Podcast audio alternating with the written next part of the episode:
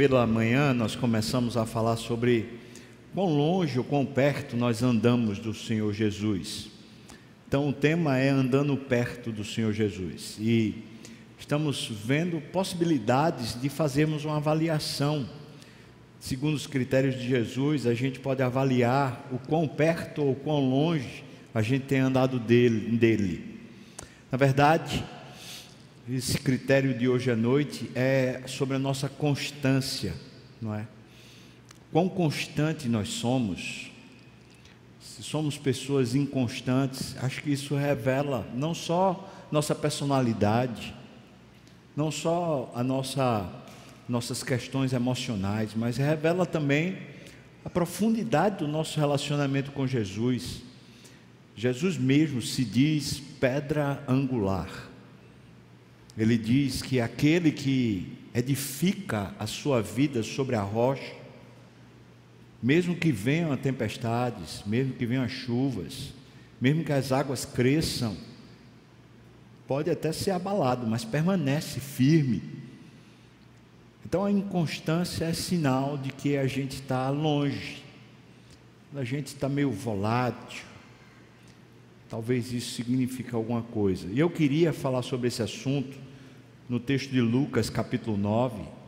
E você pode deixar a Bíblia aberta, porque a gente vai lendo e já vai comentando no Lucas 9, o capítulo todo.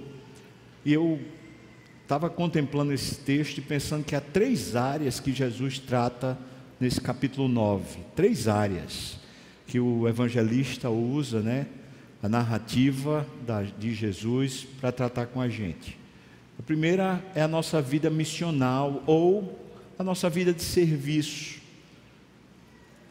Nós, nós como cristãos, entendemos que nós vivemos para servir. E quem não vive para servir não serve para viver. E nós servimos em todo lugar. Nós servimos em casa, nós servimos no, no trabalho, lá no, no emprego, no, nossa jornada de trabalho, nós servimos lá nós servimos na igreja, nós servimos com os nossos parentes, os nossos amigos. A nossa vida é para servir. E acontece que essa vida missional pode revelar para a gente assim que nível, que profundidade a gente tem na caminhada com o Senhor. Segunda perspectiva, nossa vida devocional.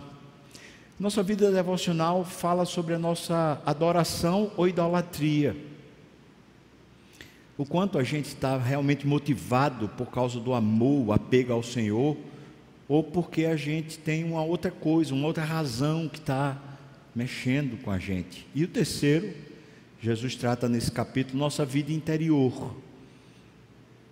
Nossa vida interior tem a ver com o nosso valor próprio, as dimensões que a gente pensa a nosso próprio respeito. Paulo fala sobre isso escrevendo aos Romanos, ele diz: ninguém pense a respeito de si mesmo além do que convém. E às vezes a gente tem uma medida errada, às vezes até para menos. Isso não, não é humildade, é às vezes, quase sempre, para mais. A gente acha que a gente merecia alguma coisa melhor. E isso afeta a nossa caminhada com Deus. Por isso, nesse capítulo, a gente vai dividir as, as palavras de Jesus nessas três perspectivas: a nossa vida missional, a nossa vida devocional e a nossa vida interior, o valor que damos a nós mesmos. Vamos caminhar então? Evangelho de Lucas, capítulo 9. Veja aí, os versículos 1 e 2 diz como esse capítulo começa, diz: Tendo Jesus convocado os doze, claro que são os discípulos, né? Deu-lhes poder e autoridade sobre todos os demônios para efetuarem curas. Também os enviou a pregar o reino de Deus e a curar enfermos. Veja que é trabalho. Jesus está enviando os seus discípulos para que eles agora vão e vençam, né? Eles cresçam. E aí o que é que a gente vai encontrar? Versículo 10, agora, Lucas 9, versículo 10 diz: do 10 ao 13, tá? Ao regressarem, veja só, eles foram com autoridade para expulsar demônios e curar pessoas, diz: ao regressarem, os apóstolos relataram a Jesus tudo o que tinham feito. Estão, estão felizes. Imagina, endemoniados foram libertos, pessoas que estavam doentes foram curadas, maravilhas, prodígios. Os caras estão com a bola toda, então eles começam a contar: Jesus, foi massa. Jesus, aconteceu assim, essa. Eles estão empolgados. E, veja só, o texto continua, versículo 10: E levando-os consigo, retirou-se à parte para uma cidade chamada Betsaida. Essa é uma cidade que é muito incrédula, né? Betsaida, Cafarnaum, são cidades que foram muito incrédulas. Ele continua. Mas as multidões, ao saberem, seguiram-no, seguiram Jesus. Jesus, acolhendo-as, falava-lhes a respeito do reino de Deus e socorria os que tinham necessidade de cura. Jesus continuou trabalhando. Os discípulos estão empolgados. Meu Deus, foi, foi um pipoco. A gente venceu tudo lá. Versículo 12. Mas o dia começava a declinar. Então se aproximaram os doze e lhe disseram: Ô oh, Jesus, despede a multidão para que, indo aos aldeias e campos circunvizinhos, se hospedem e achem alimento, pois estamos aqui em lugar deserto. Aí Jesus prova os caras. Os caras estão com a bola cheia, os caras estão prontos. Veja o que Jesus diz, versículo 13. Ele, porém, lhes disse: Dá-lhes vós mesmo de comer. Agora veja o que está lá em João capítulo 6, versículo 6. É a multiplicação dos pães, a primeira multiplicação dos pães. João 6,6 explica como é que Jesus disse isso. Diz assim: Mas dizia isto para o experimentar, porque ele bem sabia o que estava para fazer. Veja, os caras estão trabalhando, os caras estão cheios de vitória, mas eles precisavam tomar cuidado, porque às vezes as nossas vitórias, as nossas conquistas, eles podem encher a nossa bola. E a gente pode começar a negligenciar o nosso compromisso. Presta atenção, irmão. Se Deus nos fez servos, Ele nos fez servos o tempo todo. Não tem um momento que a gente vira Senhor, não tem. Não tem um momento que a gente vai crescendo e aí agora, não, agora a gente tem uma opinião própria. Agora a gente sabe o que fazer. O que está acontecendo com os discípulos é isso. Os caras foram como servos, venceram. Agora eles estão começando a dizer para Jesus como é que tem que fazer. Jesus manda os caras embora, vai ficar com fome, já é tarde. Aqui não tem comida. Veja, os caras já estão começando a opinar. Os caras cresceram. E agora eles, como, eles dizem a Jesus como é que tem que fazer o ministério. Veja, na vida da gente de trabalho, a gente quer vitória. A gente quer vitória. E é bom que a gente tenha vitória nos nossos serviços. Isso é bom, não é bom para o nosso ego, não, é bom para a nossa saúde mental. Profissões onde você trabalha e você não vê o desfecho, elas tendem a desmotivar o coração. Por isso, por exemplo, quando a gente lava uma louça, é bom porque a gente vê o final. Eu detesto lavar louça, mas é bom porque a gente vê o final. Pelo menos depois está tudo limpo e está tudo secando lá. Mas serviços que a gente faz, por exemplo, serviço de gabinete pastoral. Às vezes você pega um caso, uma situação, você acompanha, acompanha, acompanha, acompanha, semana após semana, semana após semana, semana após semana, um ano, dois anos e nada. Dez anos, irmãos.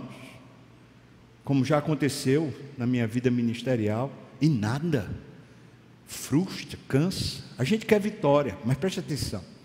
A gente quer vitória, mas o mais importante do que a vitória é o grau de comprometimento que a gente tem na vida de serviço. Nós continuamos servos. Não são as nossas vitórias. Por exemplo, você na sua vida profissional começa a crescer. Aí você, agora eu tenho um, um certo grau, agora eu tenho um certo nível. Agora tem um bocado de gente que eu contrato está dependendo de mim. Mentira. Mentira, você não virou Deus, não. Deus pode até usar você para abençoar pessoas com sustento, mas quem sustenta é Deus. Tome cuidado, porque a nossa vida profissional serve para a gente aferir o quão próximo, nem só a vida profissional, mas a vida de serviço serve para aferir o quão próximo estamos de Jesus. O texto continua, versículos 18 a, 20, a 22, diz assim: veja. Estando ele orando à parte, achando-se presentes os discípulos, a quem perguntou: Quem diz as multidões que eu sou? Responderam eles: João Batista, mas outros Elias, e ainda outros dizem que os que ressurgiu um dos antigos profetas. Mas vós, perguntou ele, quem dizeis que eu sou? Então falou Pedro e disse: És o Cristo de Deus. Ele, porém, advertindo-os, mandou que a ninguém declarassem tal coisa, dizendo: É necessário que o filho do homem sofra muitas coisas, seja rejeitado pelos anciãos, pelos principais sacerdotes e pelos escribas. É necessário que seja morto e no terceiro dia ressuscite. Você percebeu a dinâmica? Aquilo que ele tratou com os discípulos na multiplicação dos pães, agora ele faz consigo mesmo. Ele pergunta: Quem eu sou para vocês? Os caras estão vendo Jesus agindo. O ministério de Jesus tem muita prática. Ele está curando, ele está expelindo demônios, ele está pregando para multidões. As coisas estão acontecendo. Então ele pergunta: Vocês acham que eu sou quem? E Pedro diz: O Senhor é o Cristo, o Cristo do Deus vivo. Lá em Mateus diz: Tu és o Filho do Deus vivo. E ele diz para Pedro, né, lá em Mateus fala: Bem-aventurado és Simão Barjonas, porque não foi carne nem sangue quem te revelou, mas foi o Espírito do Senhor quem te revelou.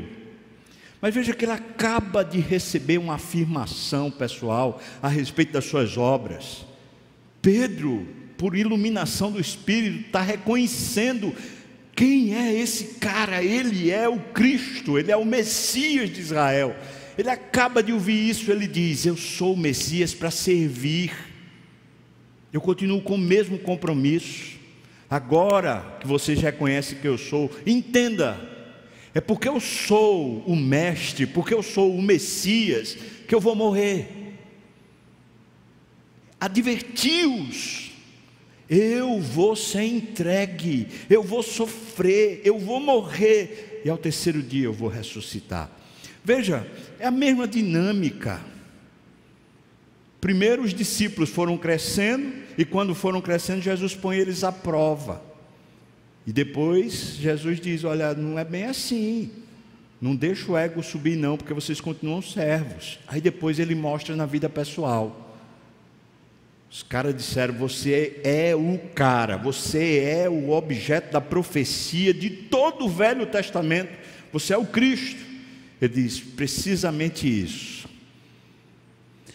Eu vim para servir, é por isso que eu vou morrer. Interessante que eles não conseguiam ouvir, não conseguiam ouvir o que Jesus estava dizendo que ele ia morrer, porque eles não queriam assimilar isso.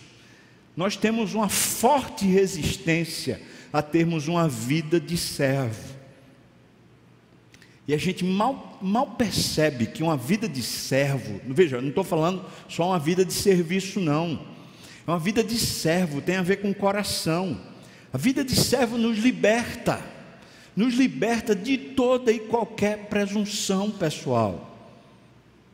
A gente fica livre, pronto para qualquer coisa. As amarras são arrancadas de nós. Em qualquer situação a gente se adapta. Uma vida de servo. Como Jesus, que veio para servir, não para ser servido. Versículo 23, a partir do 23 até o 27, tem o primeiro discurso de Jesus aqui, onde ele traz uma lição bem clara para os discípulos acerca disso, dessa vida missional, ou dessa vida missionária, ou dessa vida de serviço que eles precisavam ter. Veja o que diz, versículos 23 a 27. Veja dizia a todos: se alguém quiser vir após mim, eu vou para a cruz, né? Eu vou morrer. A si mesmo se negue, dia a dia tome a sua cruz e siga-me. Esse é o meu caminho. Pois quem quiser salvar a sua vida, perdê-la-á. E quem perder a vida por minha causa, esse a salvará. Que proveita ao homem ganhar o mundo inteiro, se vier a perder-se ou a causar dano a si mesmo. Porque qualquer que de mim, preste bem atenção nisso, qualquer que de mim e das minhas palavras se envergonhar, dele se envergonhará o Filho do Homem quando vier na sua glória e na do Pai e dos santos anjos. Verdadeiramente vos digo, alguns dos que aqui se encontram que de maneira nenhuma passarão pela morte até que vejam o reino de Deus. E na verdade, fora Judas, os outros onze viram o reino de Deus chegando e se assenhorando da vida deles. Mas veja, Jesus acabou de dizer que vai morrer. O Evangelho de Mateus é mais detalhado. Diz que Pedro chama Jesus à parte e repreende Jesus, dizendo: Isso de modo algum te acontecerá. E então Jesus vai e repreende Pedro e diz: Arreda Satanás. Tu não cogita das coisas de Deus, só das coisas dos homens. Quando Jesus diz isso, ele está revelando o nosso estado antes da salvação.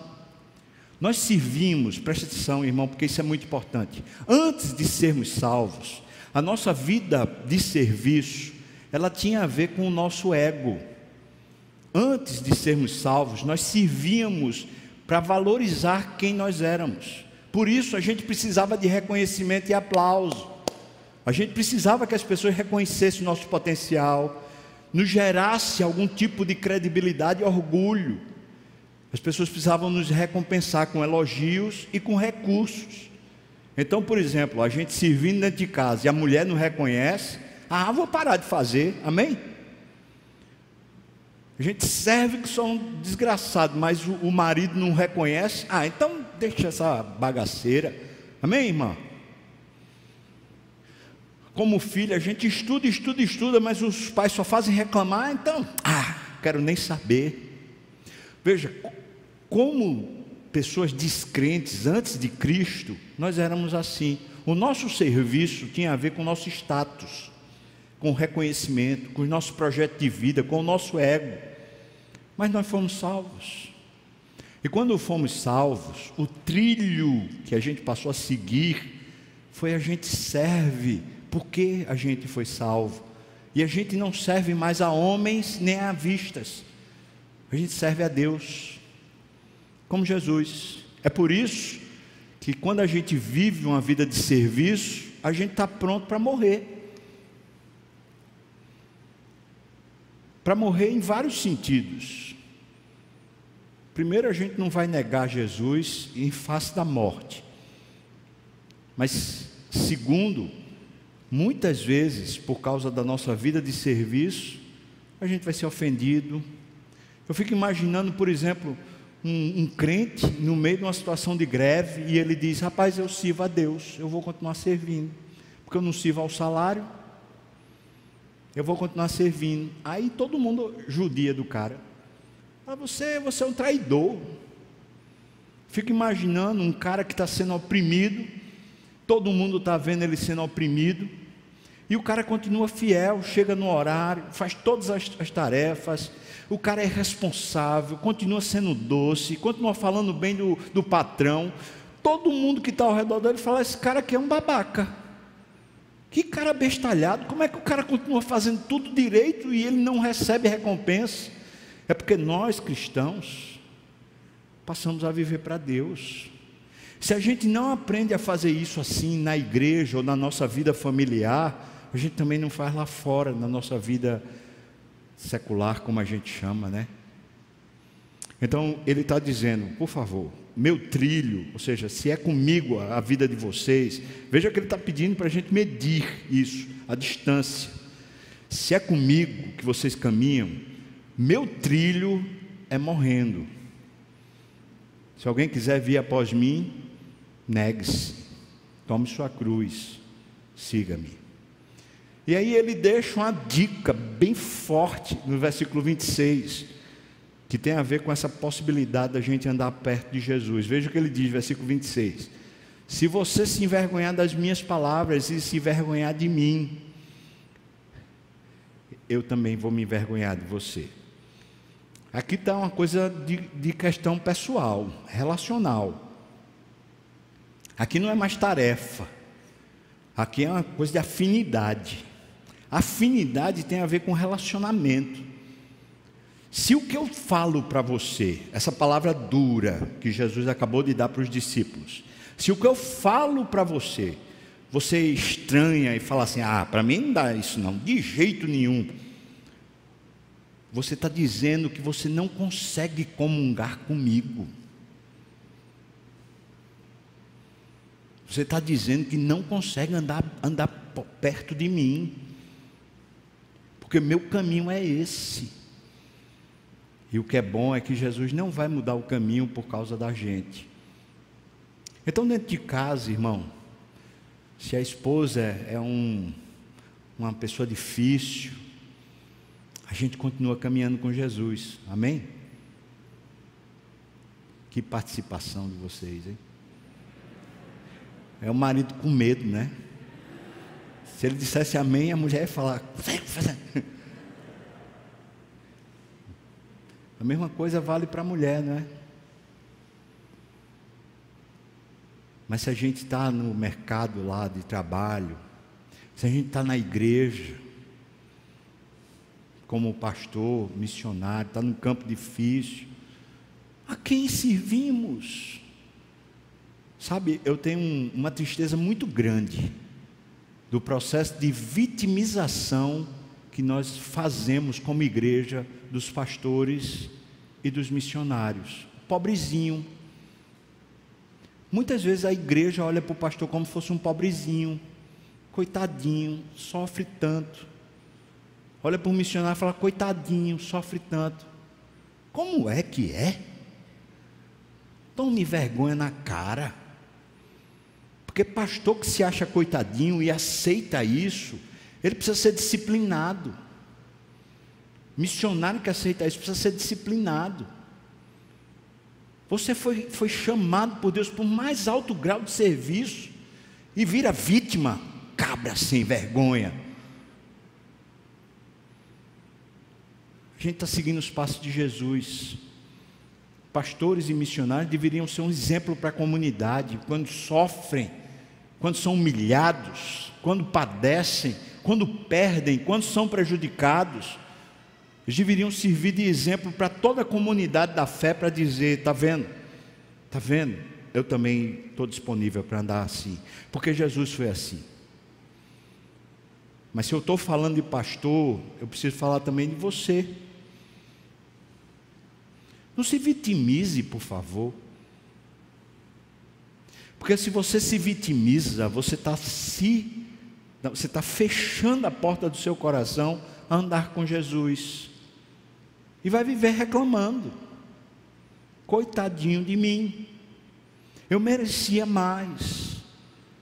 Só quem chega no horário no trabalho sou eu, o resto não chega. E no final ainda sou desrespeitado. No final, quando eu quero sair mais cedo, o patrão não, não reconhece. Espera aí.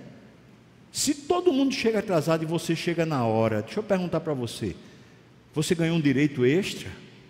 Ganhou não. Ganhou não. O fato de você estar tá fazendo certo e os outros errados não lhe dá um direito extra. Você só está fazendo o que foi mandado.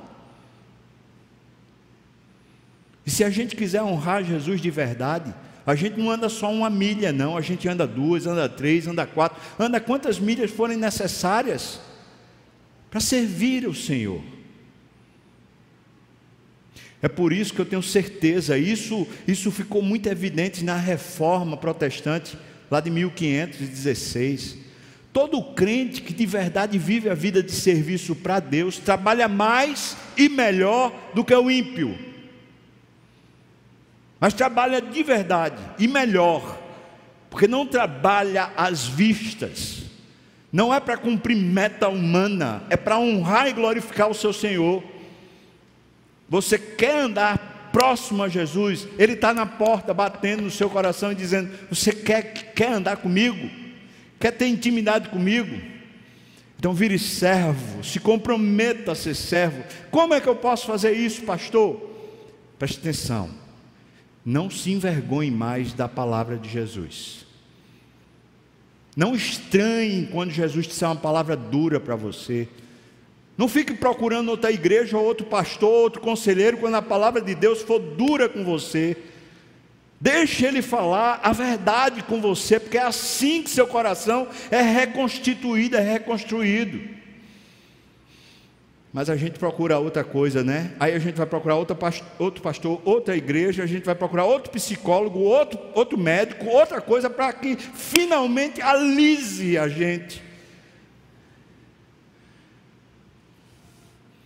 Primeira instância é a nossa vida de serviço, a nossa vida missional. Segunda instância, vamos lá, é a nossa vida devocional. Versículos 28 até o 36 é a história da transfiguração. E é muito interessante isso.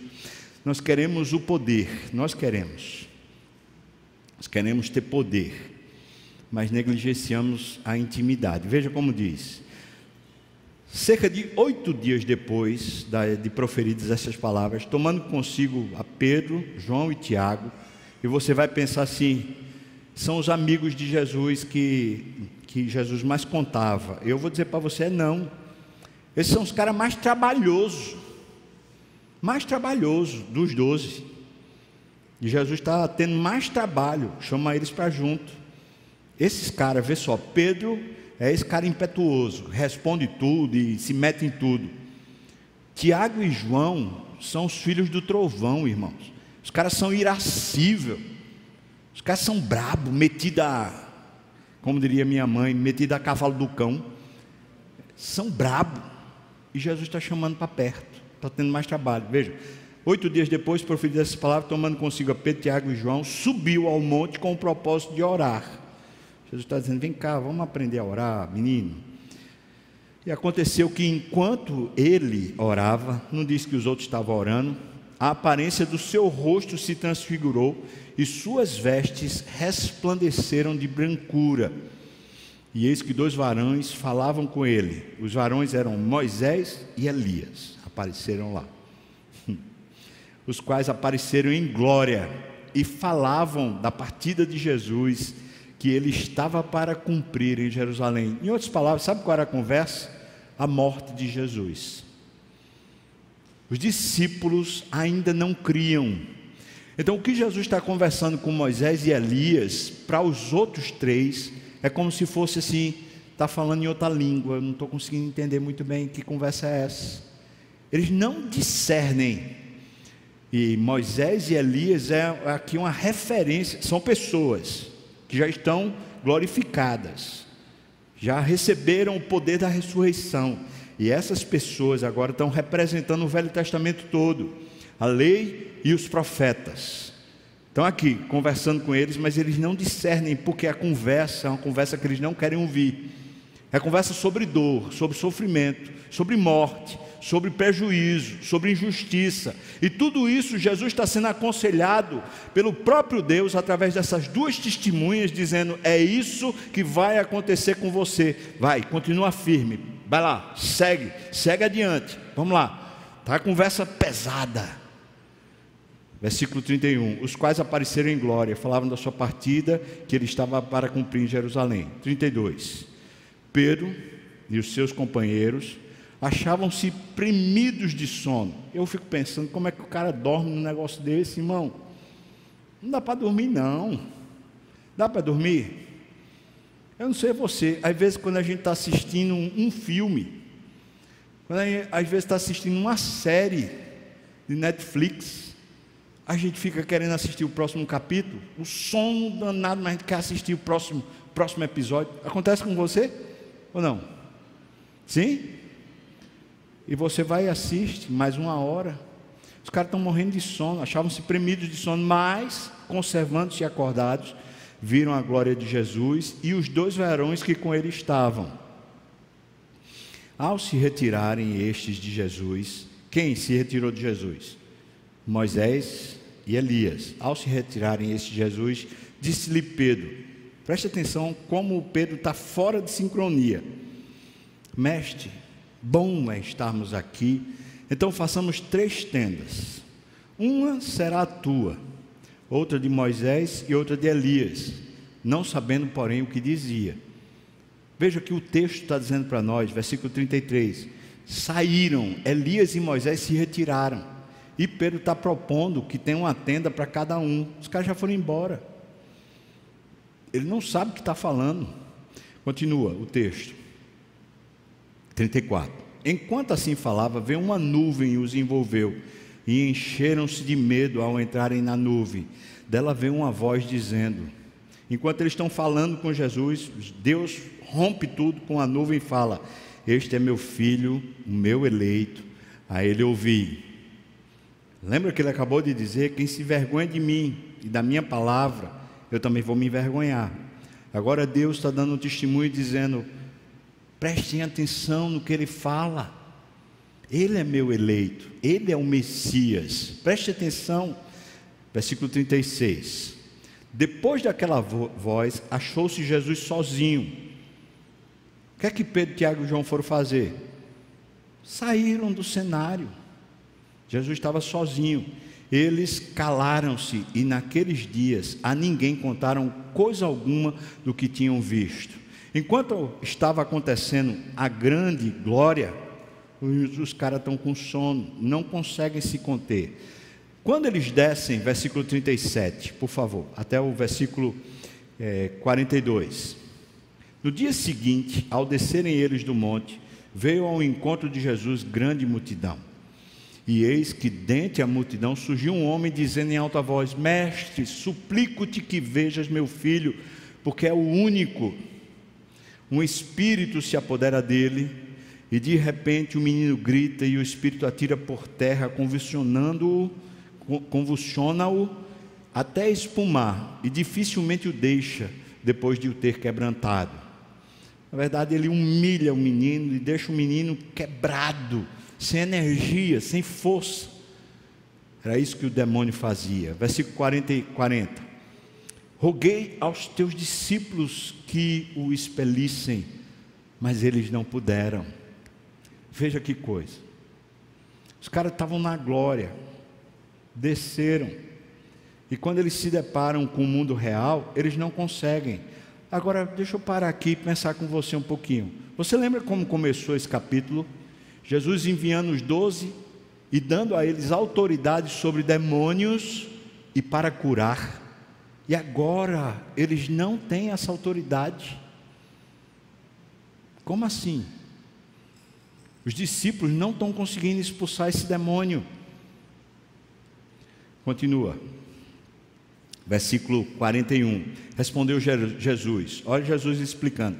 Ó oh, geração incrédula e perversa, até quando estarei convosco e vos sofrerei? Traze o teu filho. Você acha que Jesus está falando de quem quando ele diz que é uma geração incrédula e perversa? Está falando do menino? Está falando do pai? Ou está falando dos discípulos?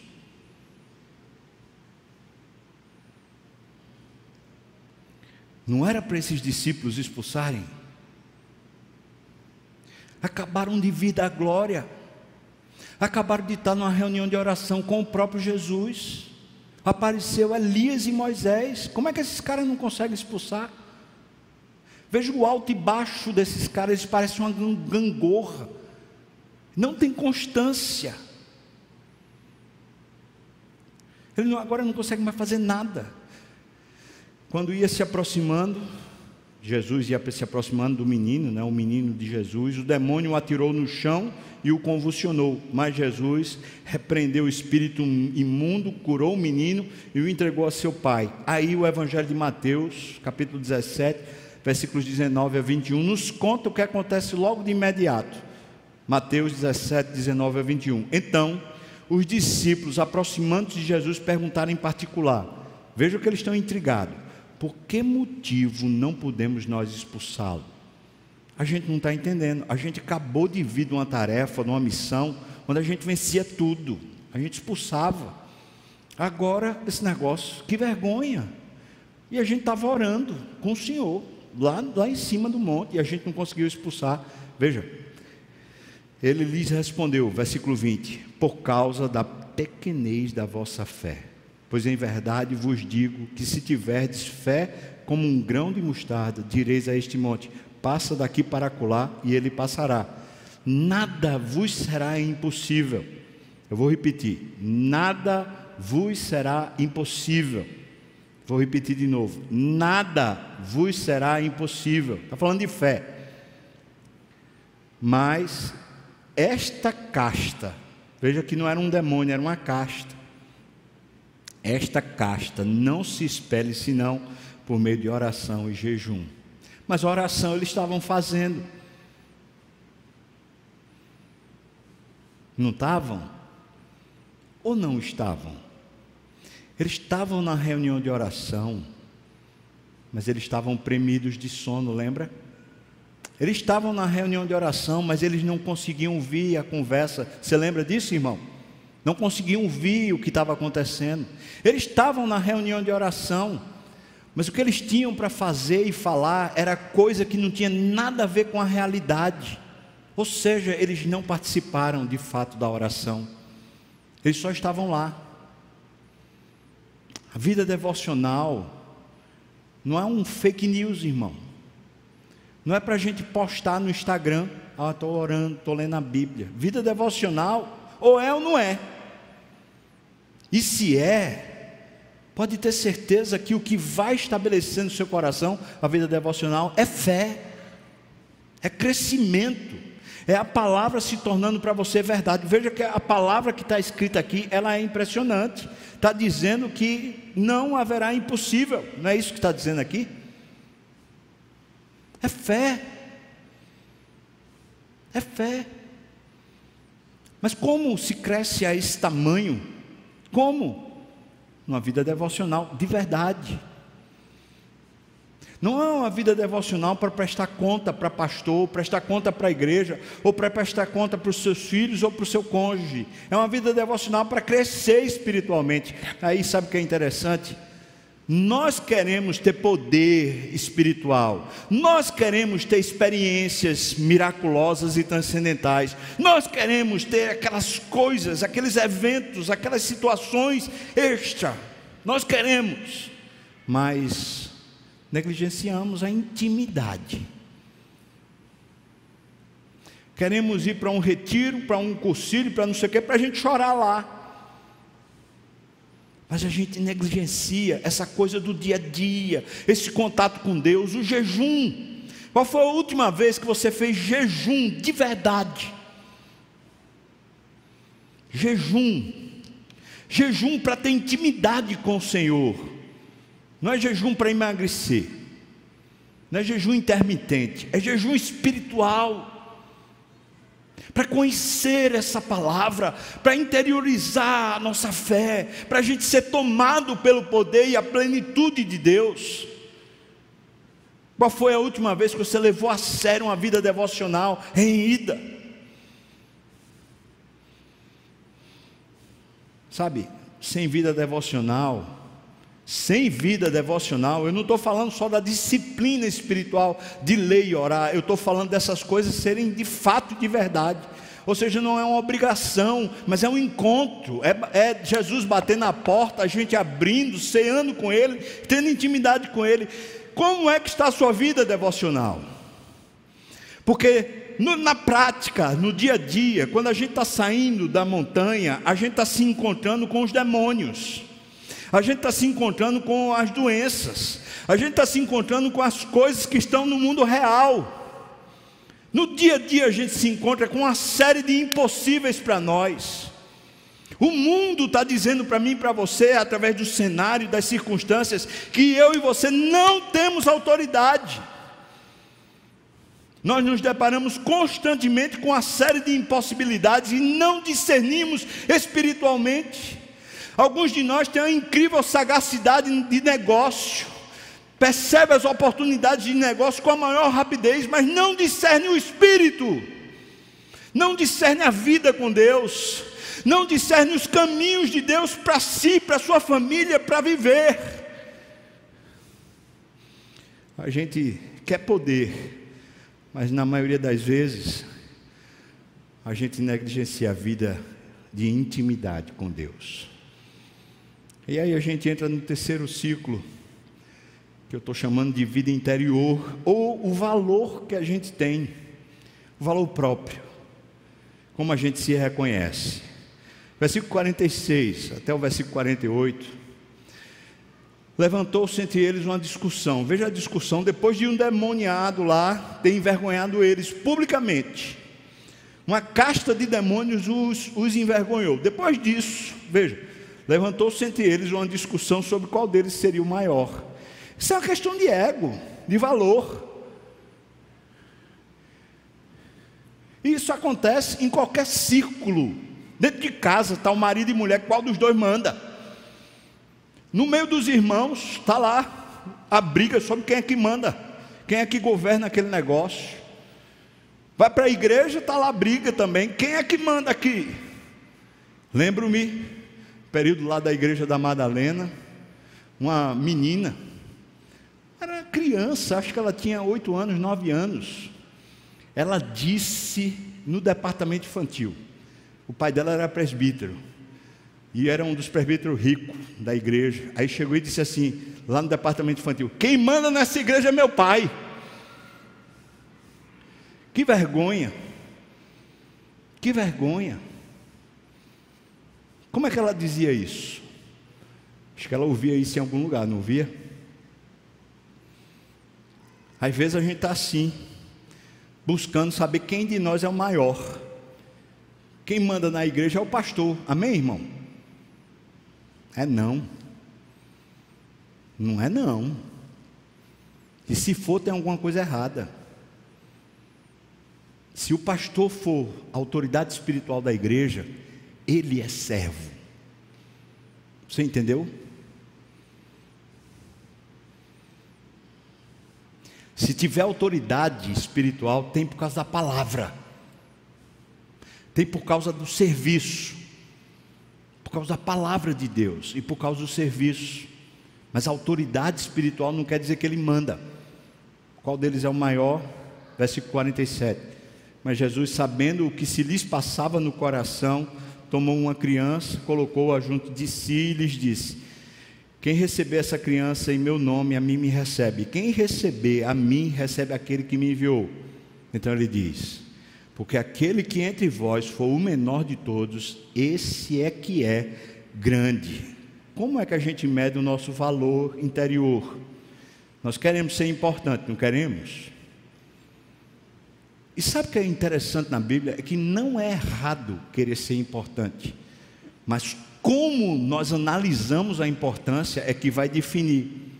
Porque não é errado você querer ser importante, é errado você querer ser maior do que os outros. Mas como é que eu me faço importante no reino, servindo, sendo servo, sendo submisso, obediente à voz de Deus e ao Espírito? Pronto para ser servo, dentro de casa, em primeiro lugar. Porque uma pessoa que não é servo dentro de casa, esqueça, não será uma pessoa que honra a Deus em lugar nenhum.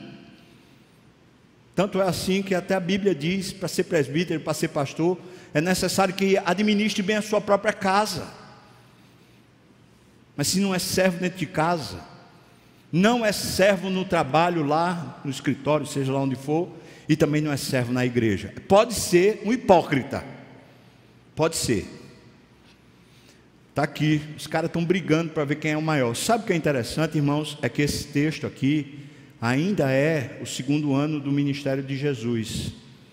E essa discussão vai rolar durante um ano até o dia da crucificação de Jesus. Os caras estão disputando mesmo para ver quem é mais importante. E Jesus já está dizendo para eles: não é assim que acontece. Nós queremos ser importante, mas nós negligenciamos a glória de Deus.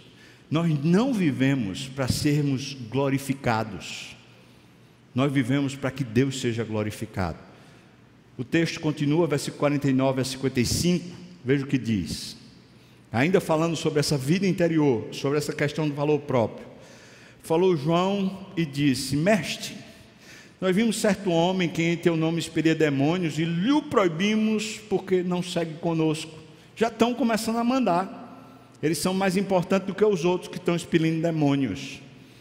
Mas Jesus lhe disse: Não proibais. Oh, rapaz, pois quem é, quem não é contra vós, é a favor. Veja que ele continua, versículo 51. E aconteceu que, ao se completarem os dias em que devia ser assunto ao céu, manifestou no semblante a intrépida resolução de ir para Jerusalém para morrer. E enviou mensageiros que o antecedessem. Indo eles, entraram numa aldeia de samaritanos para lhe preparar pousada, mas não o receberam os samaritanos não receberam Jesus porque o aspecto dele era de quem decisivamente ia para Jerusalém. Vendo isto, os discípulos Tiago e João, veja que é Pedro, Tiago e João, perguntaram: Senhor, queres que mandemos descer fogo do céu para os consumir? Amém, irmão? Veja como os caras são doces, um docinho de sal né? uma cocadinha de sal. Que cara brabo é esse? Já que não receberam o Senhor, quer que a gente resolva? Porque agora a gente é importante. A gente anda com o Senhor. Se a gente fizer qualquer coisa, fogo do céu consome. Amém?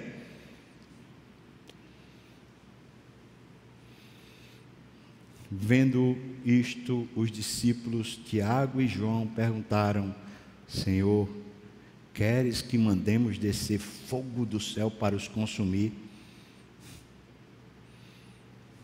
Os caras estão proibindo o outro de expelir demônios. Agora eles estão dizendo que podem pedir a Deus para descer fogo do céu. Os caras estão achando que são alguma coisa. Eles estão entendendo errado o relacionamento com Jesus. O fato de estarem próximos a Jesus está fazendo com que eles pensem que eles são importantes por causa de si mesmo e não por causa de Jesus. Versículo 55. Jesus, porém, voltando-se, os repreendeu, e disse: Vós não sabeis de que espírito sois. Pois o filho do homem não veio para destruir as almas dos homens, mas para salvá-las. E eles seguiram para outra aldeia. Ou seja, vocês nem sabem qual é a minha missão. Vocês nem entendem qual é o meu caminho. Como é que vocês podem estar perto de mim? Sabe, irmãos, o nosso valor próprio, preste atenção. Nós somos muito mais cheios de valor próprio quando vivemos para a glória de Deus e não para nos glorificarmos. Quando o nosso alvo é que Deus seja glorificado, nós estamos prontos a nos submetermos e nos humilharmos em toda e qualquer situação. Mas quando estamos em busca de um valor próprio e não do valor que Deus nos dá, quando estamos em busca da nossa própria glória, nós nos afastamos de caminhar com Deus e nem sabemos de que espírito somos. Nós nos tornamos donos da verdade e orgulhosos do Evangelho, em vez de sermos submissos ao Evangelho. E assim a gente caminha distante.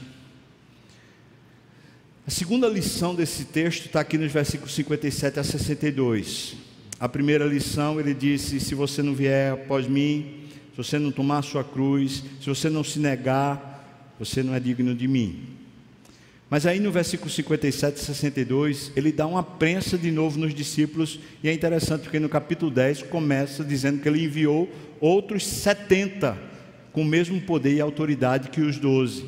Ou seja, Jesus está treinando os caras, está preparando os caras na vida para depois viverem isso. Então, versículo 57 a 62, veja o que diz, por favor, dê uma olhada. Indo eles caminho fora, alguém lhe disse: Senhor, seguir-te-ei para onde quer que fores. Mas Jesus lhe respondeu: As raposas têm seus covis, as aves dos céus ninhos, mas o filho do homem não tem onde reclinar a cabeça. Quer seguir Jesus? Quer? Você está pronto a abrir mão do seu patrimônio? para que esse patrimônio, para que essa riqueza, para que essa posse seja domínio de Cristo e não do seu status? Você está pronto a ser pobre, pelo menos existencialmente ser pobre como alguém que não tem, sabendo que tudo que você tem é para Cristo governar e não você, nem o seu bolso, nem a sua glória. Você está pronto, irmão? Está pronto? Versículo 58. Mas Jesus lhe respondeu: As raposas têm seus covis, as aves dos céus têm ninhos, mas eu não tenho patrimônio. Versículo 59. A outro disse Jesus: Segue-me. Ele, porém, respondeu: Permita-me ir primeiro sepultar a meu pai. Isso aqui é um parte da cultura, né? Sepultar o pai quer dizer: Deixa eu honrar meu pai. Não posso ir antes que meu pai morra. Deixa eu, eu primeiro honrar meu pai. Jesus disse para ele. Mas Jesus insistiu: Deixa aos mortos os sepultar os seus próprios mortos. Tu, porém, vai e prega o reino de Deus. A família. A família. A família não é mais importante. E você honra a Deus quando você serve a Deus na sua família. Mas serve a Deus, porque a família não é mais importante. Versículo 61, a outro lhe disse: Seguir-te-ei, Senhor, mas deixa-me primeiro e despedir-me dos de casa. Mas Jesus lhe replicou: Ninguém que tendo posto a mão no arado olha para trás é apto para o reino de Deus. E aqui Jesus encerra a conversa. Essa é a sua inconstância, não é? Quantas vezes você disse: Eis-me aqui, Senhor, mas depois transformou o seu emprego, sua família, numa coisa que era patrimônio seu e não para Deus. Quantas vezes você disse, pode fazer o que quiser da minha vida, Senhor, mas depois você pegou e tomou as rédeas da sua vida financeira, da sua vida de negócios, das suas, das suas coisas e seguiu como se Deus não existisse? Quantos que começaram como pastor e depois disseram: é duro demais, não dá, vou fingir que sou pastor. Nos presbitérios estão abarrotados de gente que tem o nome de pastor, mas não serve em igreja nenhuma. E ficam pedindo lá, pedindo, por favor, deixa, deixa esse ano ser um ano de, de descanso, um ano sabático. Ficam fingindo que são pastores, mas não são. Quantos missionários que querem ser enviados pela igreja, que querem que a igreja ponha as mãos, vão para o campo, mas ficam assistindo na internet. Não sai para evangelizar, não aprende a língua, não aprende a viver a comunidade. Se você assistir um filme de Hudson Taylor, você vai ver isso. Quando ele chega lá na China, ele encontra os missionários que estão na China, sabe aonde? Eles estão tomando chá, todos ingleses, falando tudo em inglês. Nenhum deles falava chinês, nenhum deles falava mandarim. E ele diz: Eu não posso, eu vim aqui para evangelizar, eu não posso ficar aqui tomando chá. Eu preciso evangelizar. A quantidade de missionários que dizem: Eu vou para os índios, eu vou para os ribeirinhos, eu vou para não sei o quê, mas na verdade a primeira oportunidade que tem vai para o escritório. Primeira oportunidade que tem está de, de volta na sua cidade. Abandona o arado. Abandona o arado. Mas eu posso falar de você e de qualquer outro. Que, como falei aqui, você foi chamado por Deus para poder servir a Deus como funcionário público mas daqui a pouco você é dono dos seus direitos, não serve mais a Deus, agora é sua carreira profissional e não a de Deus. Você foi chamado por Deus para entrar numa universidade, e lá na universidade você agora é o cara, não Deus em você, mas é você, o importante, o entendido, o inteligente. Na nossa casa, na nossa família, é a mesma coisa. A gente deixa de ser servo e passa a ser senhor. E quando a gente faz isso, a gente pega o arado, que é quem fica no arado é o servo, a gente larga o arado e vai tomar conta da nossa própria vida. Porque o dono da terra, naquela, naquele tempo, dificilmente pegava e botava a mão no arado. Sabe quem botava a mão no arado? Os filhos e os servos. Se você botou mão no arado, foi porque você ouviu um chamado de Deus. Não largue, não. Veja o que ele diz: ninguém que tendo posto a mão no arado olha para trás é apto. Você está descredenciado.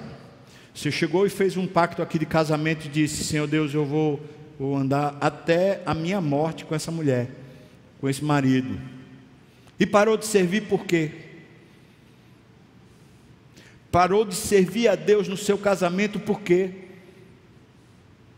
Quando o filho nasceu, você chegou aqui, fez o batismo e disse para Deus diante da igreja: Senhor, eu vou cuidar dessa criança, vou orar por ela, eu vou ensinar a tua palavra. E parou. Você só está preocupado que ele estude, só está preocupado que ele cresça no sentido do colégio, mas negligenciou o arado. Seu filho é seu discípulo. Seu filho é para aprender a caminhar com Deus para amar a Deus. Quem põe a mão no arado e deixa para trás não é apto do reino. Sabe, o que Jesus está dizendo para mim e para você nesse, nessa última lição é: vamos aprender a mitigar o nosso ego, vamos aprender a humilhar o nosso coração, em vez de a gente ficar dando a eles os direitos, os valores, ficar honrando a gente mesmo. Vamos humilhá-lo. Toda vez que você tiver a oportunidade de reduzir seu coração, seus desejos a nada, a pó, humilhe-se, quebrante-se. Toda vez que você tiver a oportunidade em casa, a mulher está brigando com você, você se humilha diante de Deus. O marido está, sei lá, passando feito um trator em cima de você, você se humilha diante de Deus o patrão, um funcionário que está ridículo, você se humilha diante de Deus. Temos tantas oportunidades no dia a dia. O que Jesus está dizendo para mim e para você é: mitigue o seu ego, submeta-se a Deus, aprenda a conviver com Jesus. Nessas três instâncias que a gente viu, a gente pode caminhar com Jesus forte, a gente pode na vida missional, a gente pode na vida devocional. E a gente pode na vida interior. A gente não tem que provar valor, a gente tem que viver. E talvez nessas três áreas a gente tenha o que aprender com Jesus. Você pôs a mão no arado, pôs a mão, agora vamos, vamos caminhar, vamos nos dedicar. Segunda passada, a gente teve aqui um encontro do discipulado, a igreja estava cheia. Eu fiz um desafio de você assinar um pacto com o Senhor.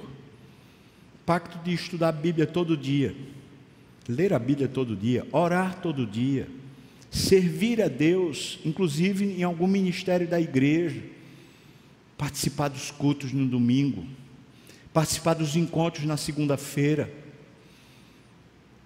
e não sei quantos, mas me pareceu que todos ficaram de pé. E eu disse assim: você ficando de pé, você está assinando um pacto com Deus. Pôs a mão no arado mais uma vez. Hoje eu queria chamar você a pôr sua mão no arado, a restaurar sua vida. Jesus está aqui hoje batendo na porta do seu coração e dizendo: Deixa eu entrar, vamos ter comunhão na sua vida de serviço, deixa eu ensinar você a ser servo, como eu sou servo.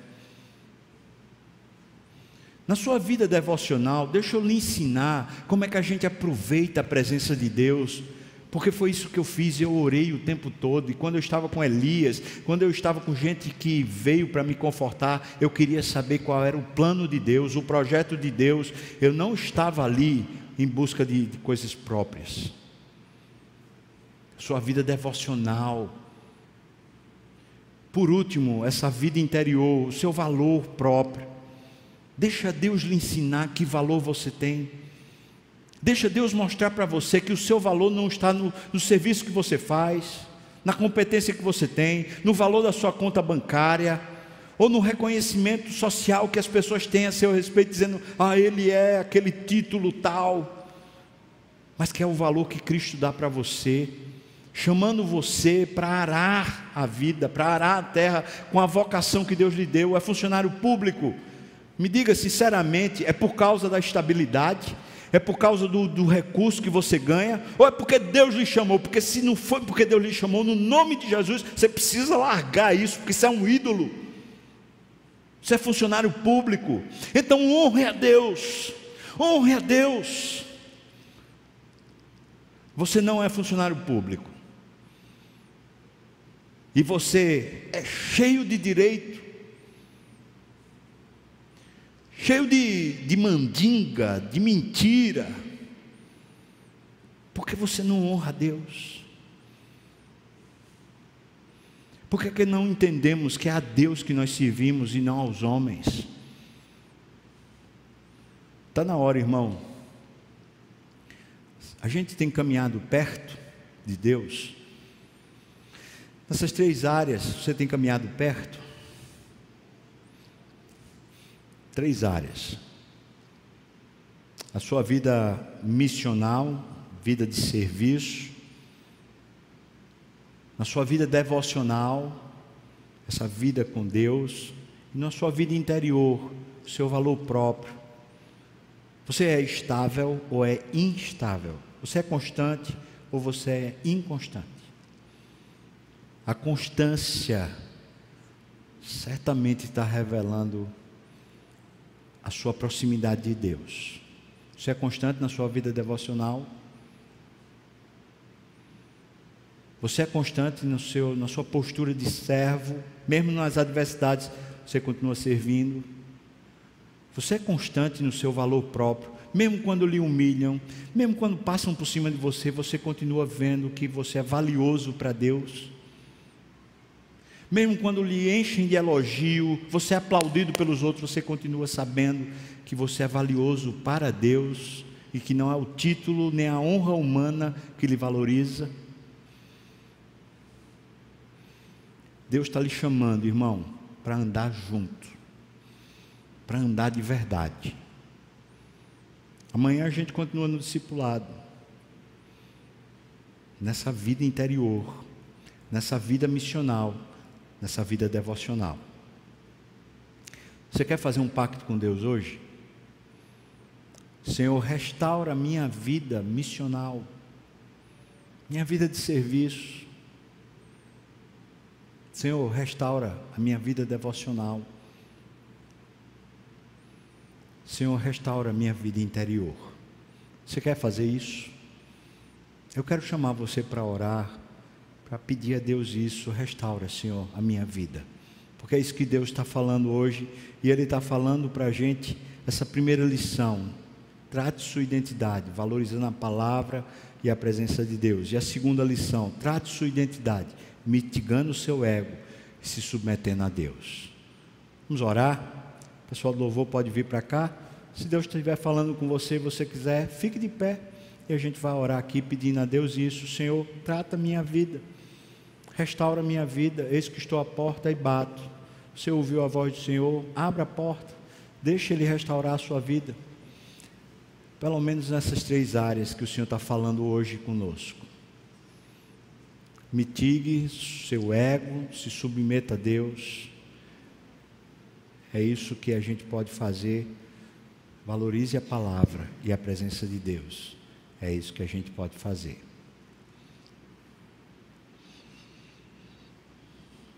Senhor, eu sei que a gente pode sair daqui e nada acontecer, mas eu sei também que a gente pode sair daqui e muita coisa mudar. E eu peço ao Senhor que nessas três áreas isso mude em nós. Primeiro, Senhor, dá-nos um coração de servo, de gente que vive a vida para servir ao próximo, servir em qualquer ocasião, servindo ao Senhor de coração. Dá, Senhor, que a gente não não se torne senhor, mas seja servo de verdade. Senhor, provavelmente quando o Senhor olha para nós na nossa vida devocional, o Senhor vê o quanto nós negligenciamos, o quanto, Senhor, outras coisas são mais importantes do que a palavra, do que a oração, do que o culto, do que tua presença, do que esse amor ao Senhor. Perdão, Senhor, mas recupera a nossa vida devocional. Restaura, Senhor. Pai, essa questão do valor próprio nossa vida interior. Faz a gente ouvir a tua voz, chamando a gente de filho. Faz a gente ouvir a tua voz, dizendo que a gente é precioso aos teus olhos, que a gente é objeto e alvo do teu imenso amor. Faz a gente reconhecer que o Senhor deu o seu filho por nós. Portanto, o Senhor nos colocou numa posição de honra diante da sua presença. Faz a gente reconhecer que o Senhor preparou para nós lugares celestiais e nós vamos sentar em tronos. É isso que a tua palavra fala, Senhor. Faz a gente perceber que o Senhor tirou a gente da miséria, da pocilga e nos colocou assentados como filhos do rei. Mas, Senhor, faz a gente perceber isso diante dos teus olhos, para que nada nessa terra consiga mais mitigar o valor que o Senhor nos tem dado. Nada nessa terra consiga roubar de nós esse valor que foi o Senhor que nos deu e não nós que conquistamos, Pai. Faz a gente ser humilde, Deus. Humilde. Gente que ouve de verdade a Sua voz. Contempla o Senhor, se alegra com o Senhor, aprende com o Senhor, vive com o Senhor. Ó oh, Deus, que nossa vida, seja em que área for, seja uma vida para o Senhor, Pai, para a glória do Senhor nós precisamos é de Ti, Deus. Encha a nossa vida, encha a nossa vida, Pai. Nós oramos no nome de Jesus. Peço a todos que fiquem de pé. Que a graça do nosso Senhor e Salvador Jesus Cristo, o amor de Deus, o nosso querido e amado Pai, comunhão, consolo, a bênção, o poder, o avivamento do Espírito, ó Senhor, o avivamento do Teu Santo Espírito, a plenitude do Deus vivo venha sobre nós, o povo do Senhor, não só aqui, não só agora, todo dia, Deus, amanhã, segunda, terça, quarta, quinta, essa semana seja uma semana de plenitude na Tua presença, revitaliza-nos, nós oramos no nome de Jesus, amém e amém. Deus abençoe, irmão. Vamos cantar? Vamos adorar o Senhor.